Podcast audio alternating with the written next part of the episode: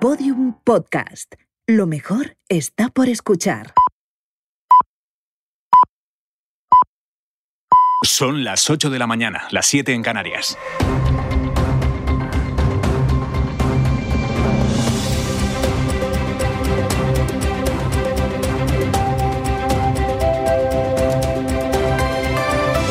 En la cadena Ser. Hoy por hoy.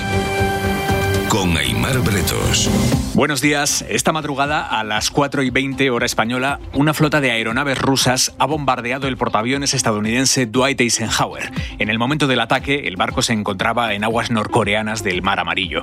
En sus primeras estimaciones, la Casa Blanca ha anunciado que el número de fallecidos podría superar los 3.000. El presidente de los Estados Unidos ha comparecido en televisión hace apenas una hora. Le escuchamos. This is a situation that nobody wanted.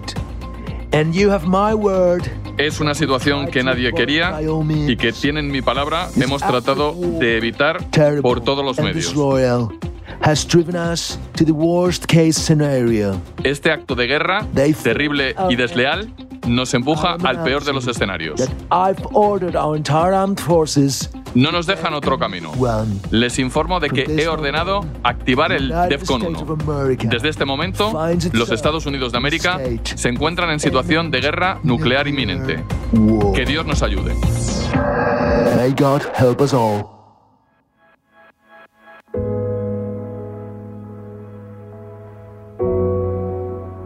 ¿Cómo empieza una guerra? ¿Cómo empieza una guerra?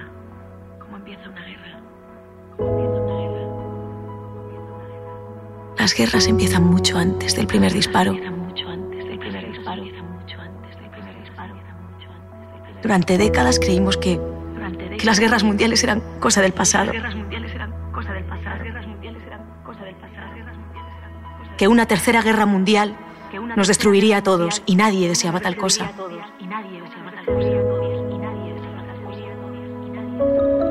Eso creíamos todos. Eso creía también yo.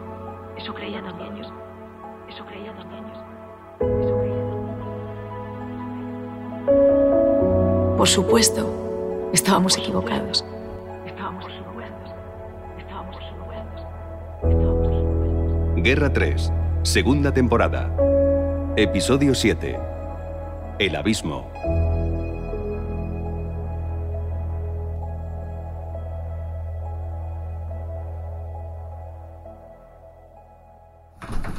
Buenos días a todos. Buenos días. Presidente. Presidente. Buenos días. Adelante, general. Gracias, presidente. Apague la luz, por favor. Gracias. Miren, esto que ven en la pantalla es una vista satélite del Palacio del Sol de Kumsusan, en el sector noreste de Pyongyang. ¿Qué es lo que tiene alrededor? ¿Tanques? Sí, ocho en total. Llevan ahí una semana. Fíjese en esta secuencia. ¿A dónde se supone que tenemos que mirar, general? A ese vehículo que se acerca al palacio. ¿Es una ambulancia? Sí. Miren, esto es una ampliación de la imagen anterior.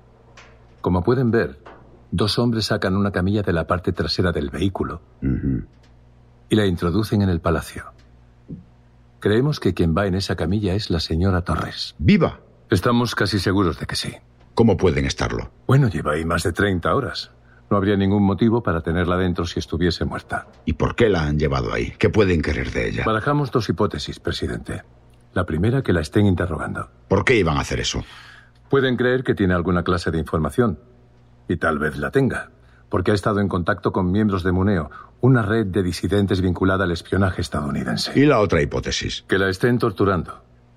La señora Torres es, en cierto modo, responsable de la actual situación. Al menos desde el punto de vista de los coreanos. Y todos sabemos cómo trata Corea del Norte a sus enemigos. Entiendo. Fíjese ahora en esta secuencia. Justo diez minutos después de la llegada de la ambulancia, llega este otro coche. Se detiene frente a la puerta del palacio y baja un solo hombre. Creemos que es Ernesto González. El cubano. En las últimas 24 horas ha entrado y salido del palacio ocho veces. A veces utiliza el garaje del sótano y sale por la parte de atrás. Miren, aquí pueden verlo. ¿Qué hay en ese palacio, general? Es un edificio administrativo. En su tiempo lo fue. Ahora es un mausoleo. Es un gran símbolo para los norcoreanos. Dentro tienen el cuerpo de Kim Il-sung y de su hijo Kim Jong-il. Bien, así que creemos que la señora Torres está en ese palacio. Sí. ¿Y tenemos alguna forma de sacarla de ahí? ¿Ministra? Gracias, general. Las fotografías que acabamos de ver nos las ha proporcionado la inteligencia británica. Están muy interesados en atrapar a González. Llevan años detrás de él. ¿Por qué? Creen que fue el cerebro detrás del atentado de Lockerbie en 1988. Refresqueme la memoria. Ujú.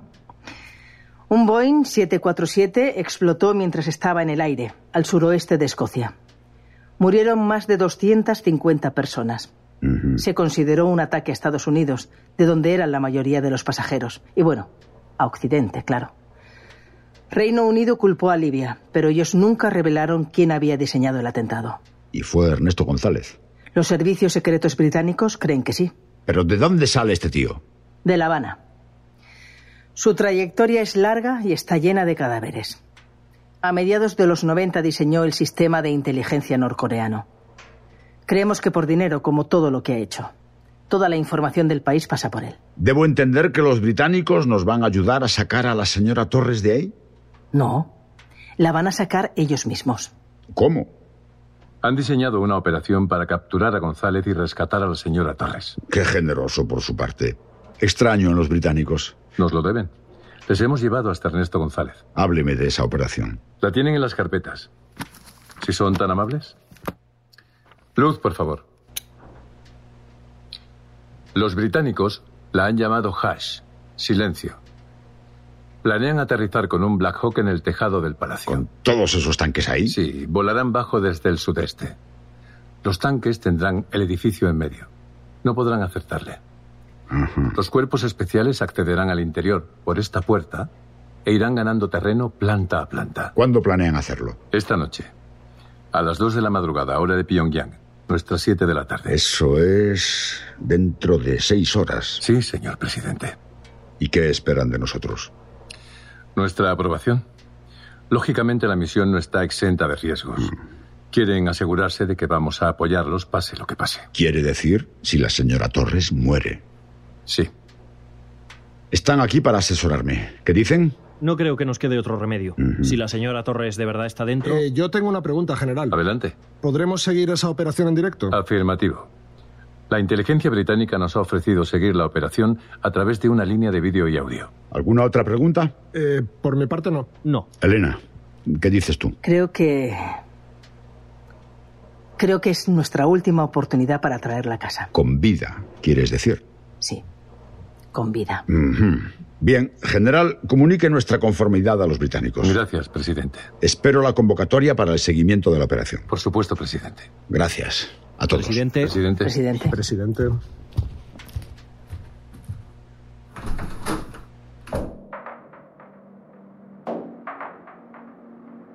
Seguía encerrada en aquellas salas sin ventanas. De vez en cuando entraban dos militares y me dejaban en el suelo una bandeja con comida. Arroz y agua. Mientras dormía, alguien se había llevado el cuerpo de Seok y la cabeza del padre Caral. Pero el olor a sangre permanecía.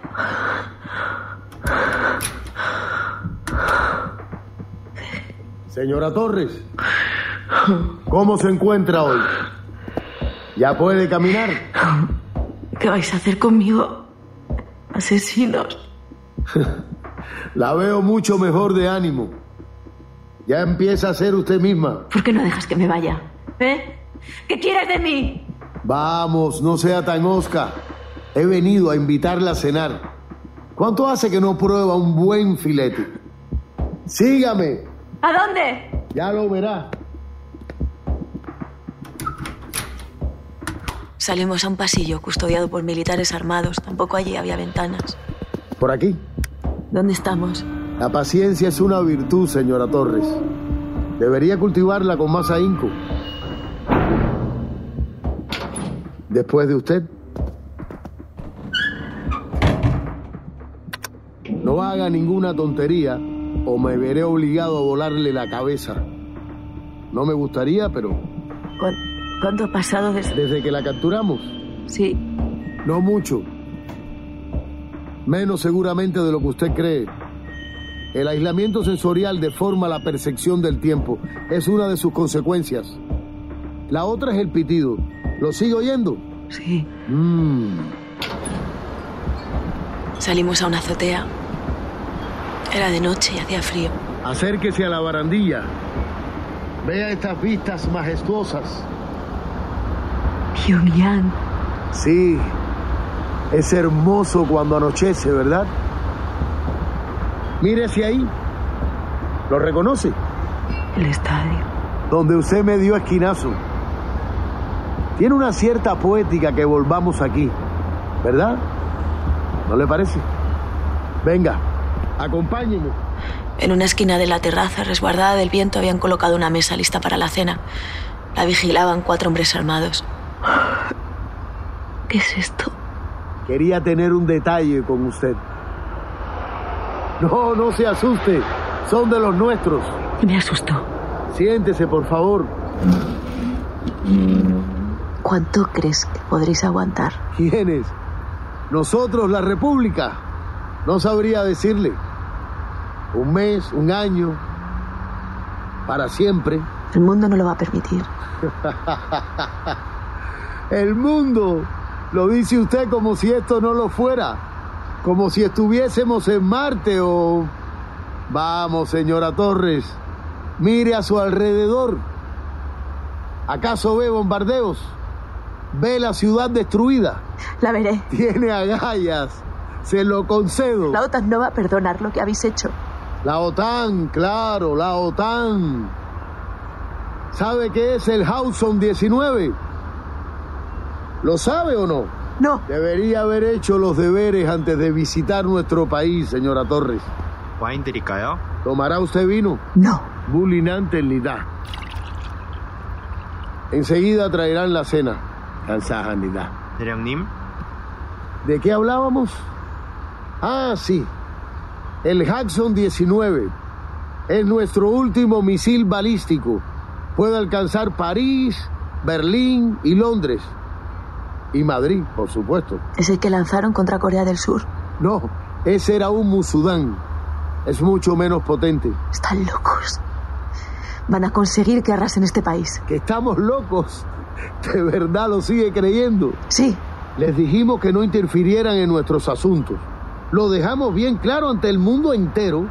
Mostramos nuestros misiles, demostramos que teníamos capacidad nuclear, pero no nos hicieron caso. Y aún así se metieron en nuestros asuntos. ¿Qué podíamos hacer? ¿Qué puede hacer un país cuando es sistemáticamente amenazado y atacado? Cuando te señalan y te dicen, vamos a acabar con vosotros. ¿Qué puede hacer, señora Torre? Dígame. Hablar. ¿Hablar?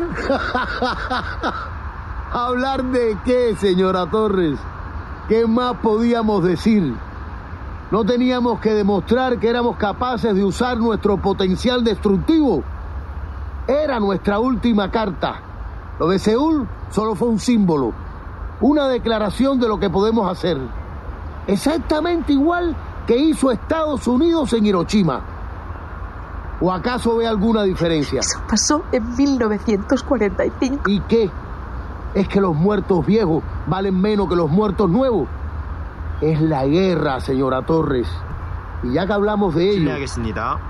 Oh, la cena. Netros y yo. Cansajanidad. nim? Coma. Debe estar hambrienta. No tengo hambre. No sea orgullosa. Coma, se lo ruego. No tengo hambre. Por favor, no hace falta tanta teatralidad. ¡Me has torturado! Sí.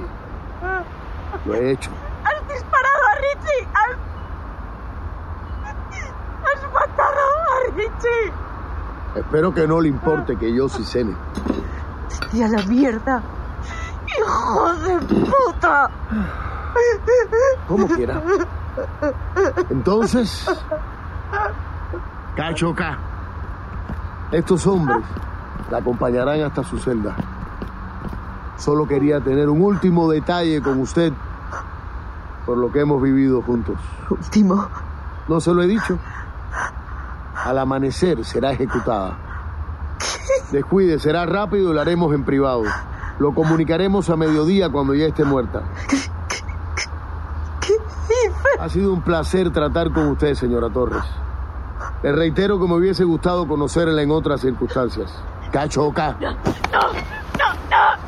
soltadme. No, por favor, no. Dejadme, dejadme que me vaya.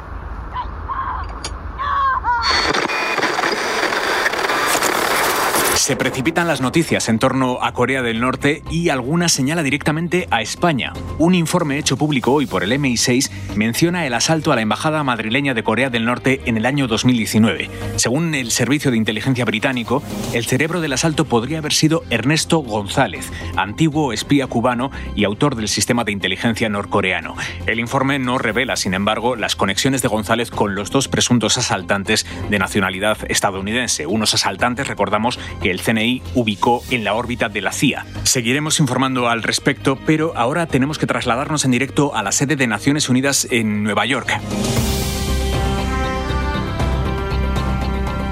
Allí sigue nuestro corresponsal Juan Luis Sánchez. Juan Luis, adelante.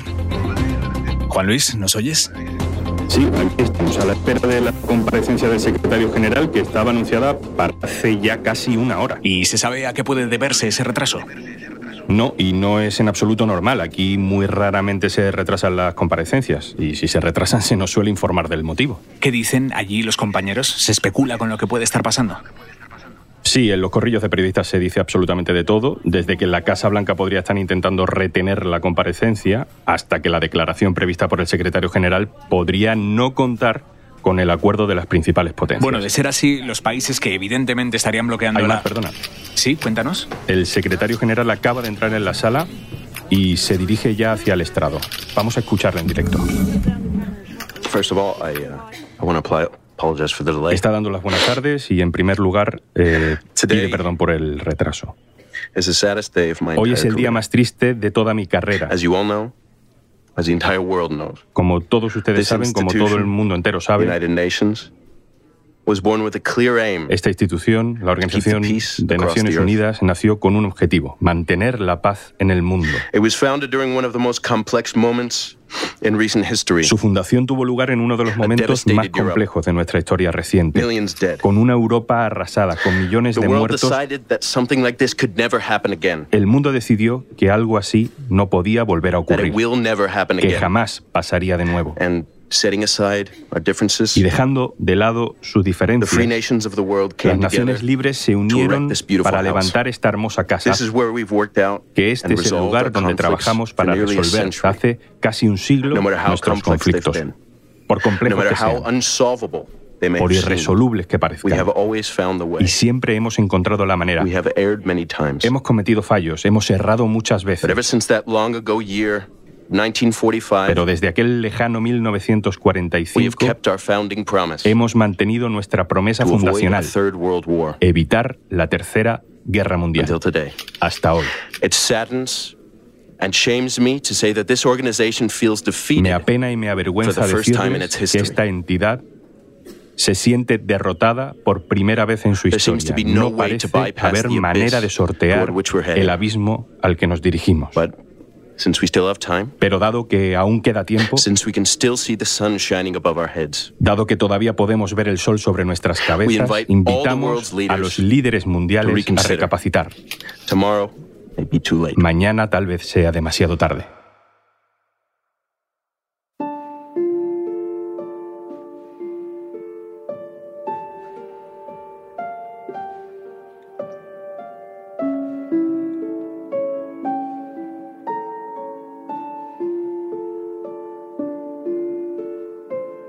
No es fácil explicar lo que sientes cuando sabes que te van a matar. Cuando sabes que no puedes hacer nada más que esperar. Se te amontonan los pensamientos, se solapan. Pensé en mi familia, en, mis padres, en mi hermano. Recorrí cada estancia, cada esquina del piso donde me había criado y me acordé de cómo entraba el sol las mañanas de invierno y, cómo iluminaba una parte de la cocina. Como a veces cuando Cuando era joven me sentaba allí a leer el periódico y me imaginaba cómo, cómo sería escribir aquellas crónicas de guerra, cómo sería estar en uno de aquellos países.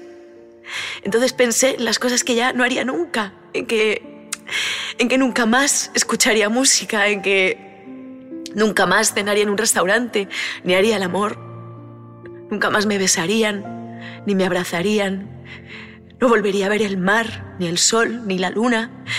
Y luego solo pude pensar en una cosa. En las manos de Richie. Las imaginé acariciándome, posándose en mi nuca, tirando de mí, mientras me decía que algún día, tarde o temprano, conseguiría que me mataran.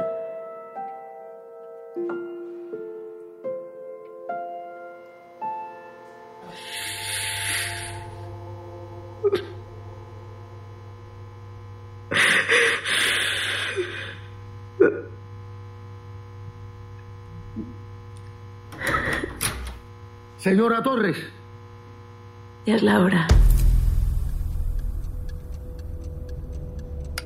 Ya tenemos conexión. Eso quiere decir que el helicóptero está a punto de llegar. ¿Ven todos bien? Sí. Sí. Sí. ¿Vamos a verlo todo desde el satélite? No, señor. Los militares tienen cámaras en los cascos. Reino Unido nos lanzará la señal que consideren. Creía que íbamos a verlo todo. Veremos lo suficiente, descuide. ¿Nos censuran la señal? Digamos que nos la restringen. Es su operación. Nos permiten asomarnos como cortesía. Los ingleses siempre tan considerados. ¿Estamos seguros de que no han sacado a la señora Torres? El palacio ha estado vigilado en todo momento. Sigue ahí dentro. Se acerca un helicóptero. ¿Es el nuestro? Así es. Esperemos que los tanques no le disparen. No pueden. Ni lo verán hasta que sea demasiado tarde. ¿Alguien quiere más café? Sí, por favor. Venga conmigo ya. ¿A dónde? Cállese y muévase. ¿Quieres matarme? Mátame ya. Muévete. ¡Suéltame! Ahí lo tienen. Es el punto de vista de uno de los militares. Esperen. Conectaré el audio. Baje eso. Nos va a dejar sordo.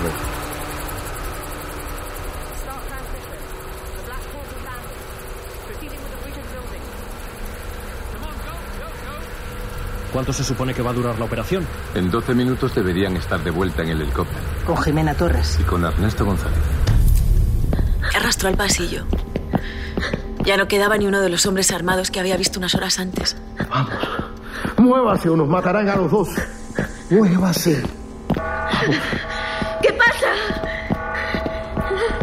¿Qué está pasando? Por las escaleras. Vamos. ¿Qué pasa? Vamos. Camine. Abajo. Camine, vamos. Estaba muy nervioso. Yo no lo había visto así nunca. Tan alterado. Y entonces entendí por qué.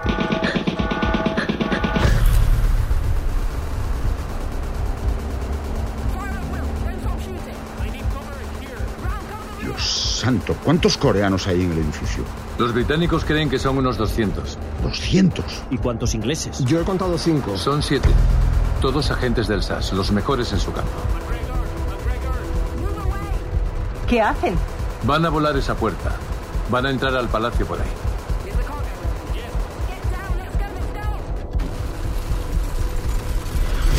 ¿Qué ha sido eso? Apúrese.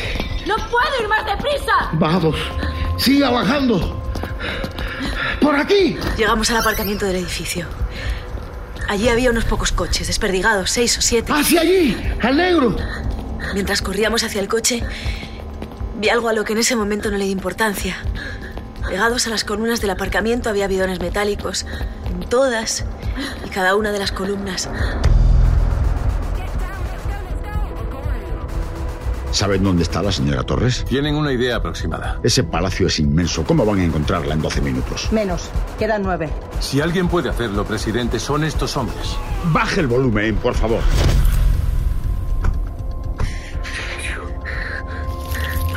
Dime qué está pasando. Cállese. Dime qué pasa. Me bajo del coche. Bájese. Le volarán la cabeza antes de que pueda decir una palabra. ¿Quiénes son? Decídalo ya. ¿Se baja o no? Señora Torres. Vámonos. ¡Vámonos! ¿Qué es eso? ¿Botes de humo? Sí. No se ve nada. Los soldados tienen visión infrarroja en sus cascos. Me temo que las cámaras no. Ah, Estupendo. Pronto volveremos a ver en cuanto atraviesen el pasillo.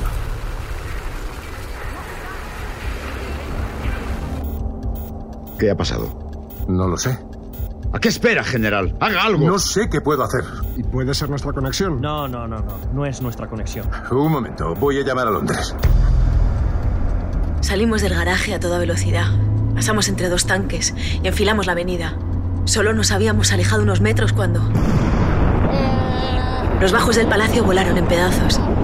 Y entonces comprendí lo que había en esos bidones. Era explosivo. Y entendí también la urgencia de Ernesto.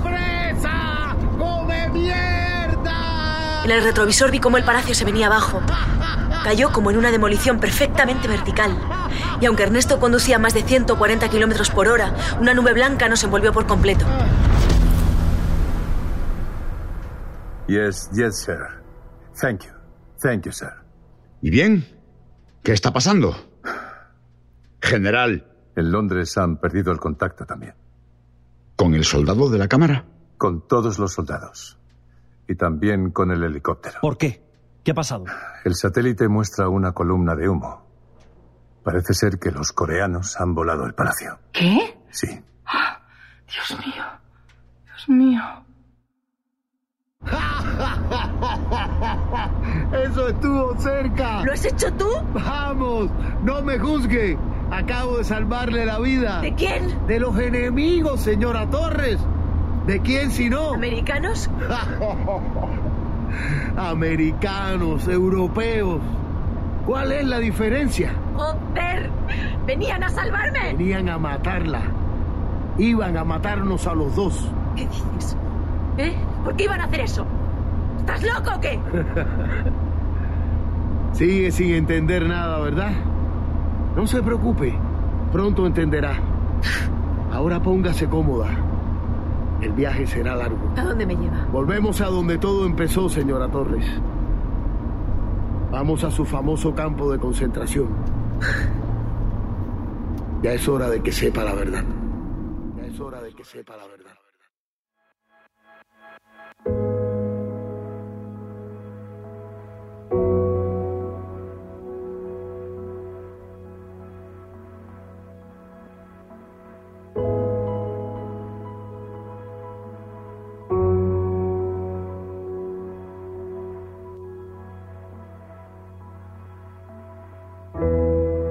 Guerra 3 es una serie original de Podium Podcast. Escrita por José Antonio Pérez Ledo, dirigida por Ana Alonso, realizada por Roberto Maján y producida por Jesús Blanquiño y David Tomillo.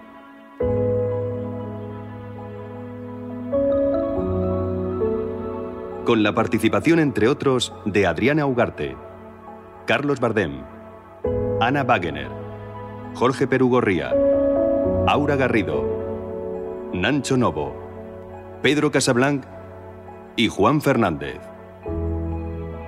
Todos los episodios y contenidos adicionales en podiumpodcast.com y en nuestra aplicación.